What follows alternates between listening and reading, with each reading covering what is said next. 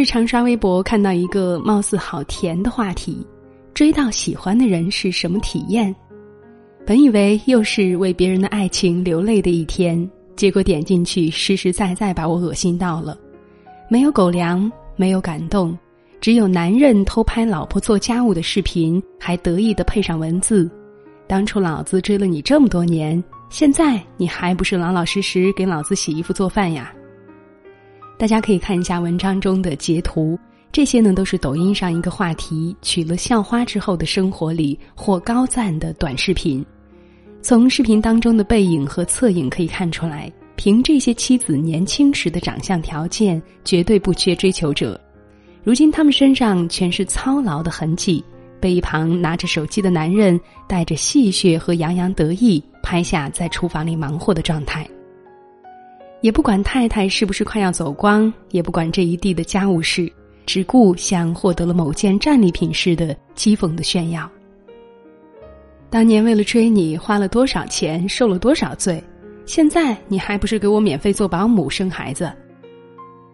女人一脸疲惫，男人满眼得意。我当场想起一句话：当初陪人家看月亮的时候喊人家小甜甜，现在喊人家牛夫人，就这么戳心，就这么寒心。能想象到当初为了把媳妇追到手，这些男人费了多大功夫？卑微或热烈，疯狂或执着，他对你许下山盟海誓，拍着胸脯说自己是那个值得托付终身的人。你犹豫半天，觉得再也不会遇见一个像他一样把你捧在手心里的人了，于是点头同意。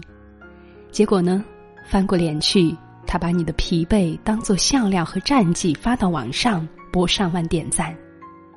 从女神到女仆的转变，就这么理所当然、浑然天成了，是吗？难怪宝玉说：“女孩未出嫁是颗无价之宝珠，出了嫁不知怎么就变出许多不好的毛病来。虽是颗珠子，却没有光彩宝玉，是颗死珠子。再老了，再变的不是珠子，竟是鱼眼睛了。”这话听上去刻薄，却过于真实。一个男人曾有多热切、多渴望的追求过你，追到手之后就会有多不耐烦和不在意。婚前他把你捧在手上，婚后他就把你推进厨房。你以为是死心塌地，他觉得是理所当然；你以为是爱情至上，他觉得是报仇雪恨。因为对男人来说，婚姻更像是一场赌博。前期投的那么多资，就是为了最后赢得一个一劳永逸。真就像有人评论的那样，嫁给这样的男人，青春真的都喂了狗。大学室友橄榄离婚的那一天，我问他：林一他当初追了你那么久，为什么一开始没有打动你呢？橄榄想了想，说：因为他不高不帅，学习不好，能力平平，木讷又没有幽默感，好像也没有什么男人味儿。总之，在大学那会儿，林一完全是一个存在感极弱的人。若不是苦追橄榄，我大概在印象当中都没有这个人。但他对橄榄是真的很用心。只要橄榄想吃的东西，多晚他都会去买；只要是他想去的地方，随时翘课都能够陪着他去；只要是他想做的事儿，从他嘴里绝对不会说一个不字。但是橄榄对他的定义永远是男性朋友。一个揣着明白装糊涂，一个害怕他知道又害怕他不知道，纠纠缠缠，就这样过了四年。四年间，橄榄交过两个男朋友，一个学长，一个外校的，时而甜腻，时而委屈，有时候吵吵闹闹，伤心流泪。反正不管怎么样，林一总是会像一个小哨兵一样守在他身边。他开心时从不打扰，他难过时绝对会第一个递上纸巾。我们有时候都觉得不可思议，原来爱情真的会让一个人这么卑微，卑微到心甘情愿去成全，成全他的潇洒和冒险。我们也劝橄榄，也许公主最后是等不来王子的，但是有一个一直保护她的骑士，也是可遇不可求的幸福呀。橄榄说，他试过无数次想要接受林一，可是每当要下定决心的那一刻，心里总会有很多个不愿意把他拉回来。越是这样，他越是愧疚，几次求林一不要再等自己了。可是他就像电视剧里的男二一样，总是重复一句：“我就想陪在你身边呀。”后来一直到毕业工作，林一这一场马拉松也算是跑了将近十年。去年橄榄最喜欢的五月天来开演唱会，临沂各种蹲售票网站找黄牛托朋友，终于搞来两张最贵的那场票。橄榄一下子就融化了，这么多年的感激、愧疚、自责以及感动掺在一起，突然就变成了一种难以言说的情感。他觉得自己必须要给他一个交代，话冲到嘴边，喉咙已经哽咽，说了声：“我们在一起吧。”你能想象到那种画面？男孩如同做梦一样不敢相信，女孩觉得自己终于放下了心里的一块大石头。但是两个人结婚还不到一年，就走不下去了。橄榄委屈说：“爱情真假，以为是全世界对他最好的男人，结了婚。”就变了脸，再没有什么无微不至，再没有什么处处以他为重，惊喜、甜言蜜语，甚至秒回微信都做不到了。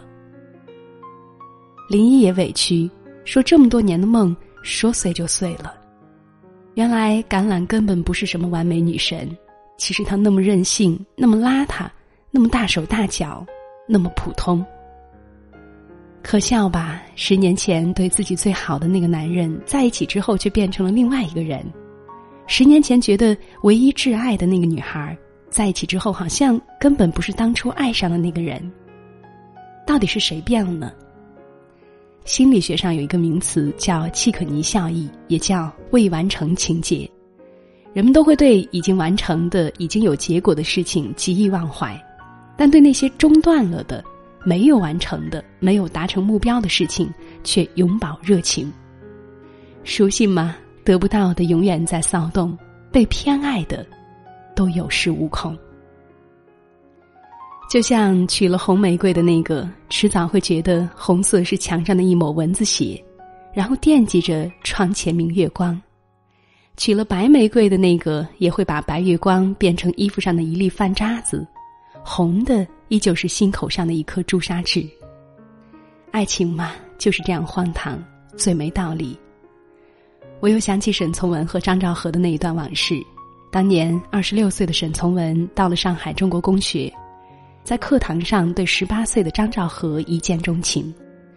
放在那会儿，张兆和是妥妥的白富美，别人家的孩子，长相是额头饱满，鼻梁高挺，秀发齐耳，下巴稍尖。轮廓分明，秀气漂亮，而且人家是正儿八经的大家闺秀，江苏巡抚兼属两江总督张树声的曾孙女三小姐，长得好，有背景，标准学霸，校运会女子全能冠军，健康有朝气，放在哪儿都是一个行走的发光体。而沈从文呢，那个时候只是一个刚到上海打拼的穷作家，名气小小，又大张兆和八岁。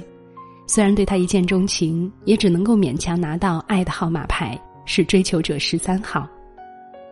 在遇见张兆和之后，沈从文开始了马拉松式的苦追。苦追第一招，狂写情书。我这一辈子走过许多地方的路，看过许多次数的云，喝过许多种类的酒，却只爱过一个正当最好年龄的人。只要是爱你的。如果我发现我死了也是爱你的，不用劝我去死了。如果我爱你是你的不幸，你这不幸是同我生命一样长久的。那些年，张兆和收到的情书半数以上都是沈从文写的。第二招是以死要挟，托人传话给张兆和说爱而不得，快要死了，搞得张兆和更加反感。第三招是请人牵线。当时的校长胡适也向着沈从文劝张兆和说：“他是一个潜力股呀，你错过会后悔的。”张兆和自动屏蔽。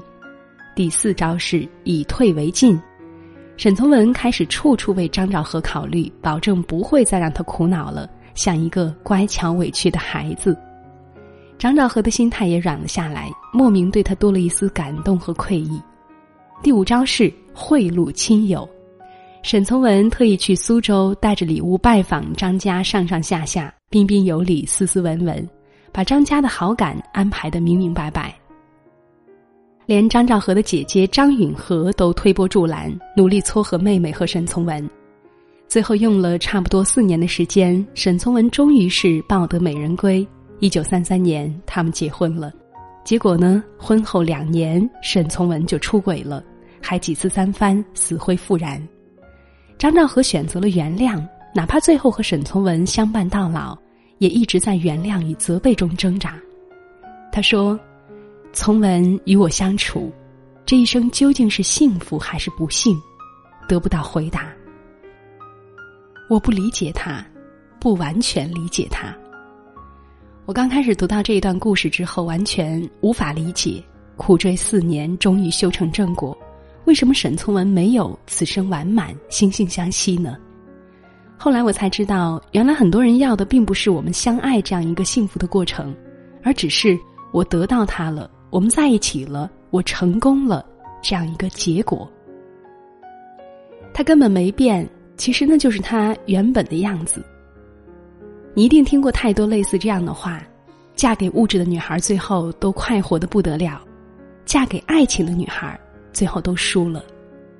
可是这年头，面包我们都自己挣了，真的就是想要那一点爱情啊！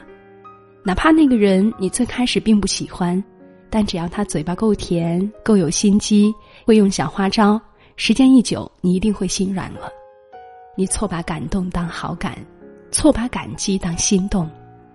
可是生活是庸常琐碎，婚姻是柴米油盐。当新鲜感消失殆尽的时候。他对你的渴望和在意，早就变成嫌弃和不耐烦了。追到你之后，大功告成般松一口气，像是一个玩腻了玩具的孩子，会失望，会懈怠，会丢失那份爱你的初心，甚至会在自己心里找到一个平衡点，用以压制你。老子那么辛苦追你，你老老实实生儿育女怎么了？老子付出了那么多，你给我当个免费保姆怎么了？可是，好的爱情，本不应该是这个样子呀。好的爱情是才华横溢的朗朗和惊为天人的爱丽丝，你璀璨辉煌，我光芒万丈，这样的关系才有平等基础。好的爱情是天王周杰伦和拍戏、做主持人、坐拥亿万财富，生日时会送给周杰伦豪车的昆凌，不是剥削的爱，不是粉丝的爱，而是双行道，有来有往。好的爱情是年轻的富豪扎克伯格和被《Time》杂志评为二零一六年全球最具影响力一百人的普利希拉陈。你有你的一套，我有我的一套，我们彼此般配，实力匹敌，互相欣赏，一拍即合，共同成长，这才是爱情应该有的模样。所以，亲爱的，千万不要和那个苦苦追求你很久的人在一起。你还年轻，一切都还来得及。为什么要和那个不那么喜欢的人将就一生呢？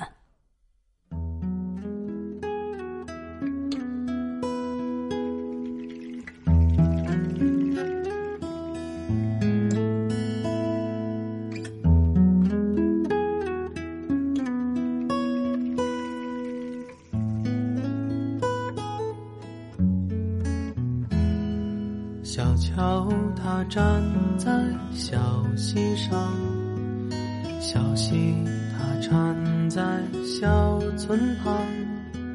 小村她是个美脸蛋的姑娘，哦，姑娘她的小手儿撑在小桥上。小桥它站在小溪上。小溪它缠在小村旁，小村她是个没脸蛋的姑娘，哦，姑娘她的小手儿撑在小桥上，然后她说：枯藤老树伴昏鸦，小桥流水无人家，荒草埋过。小石板路。初一。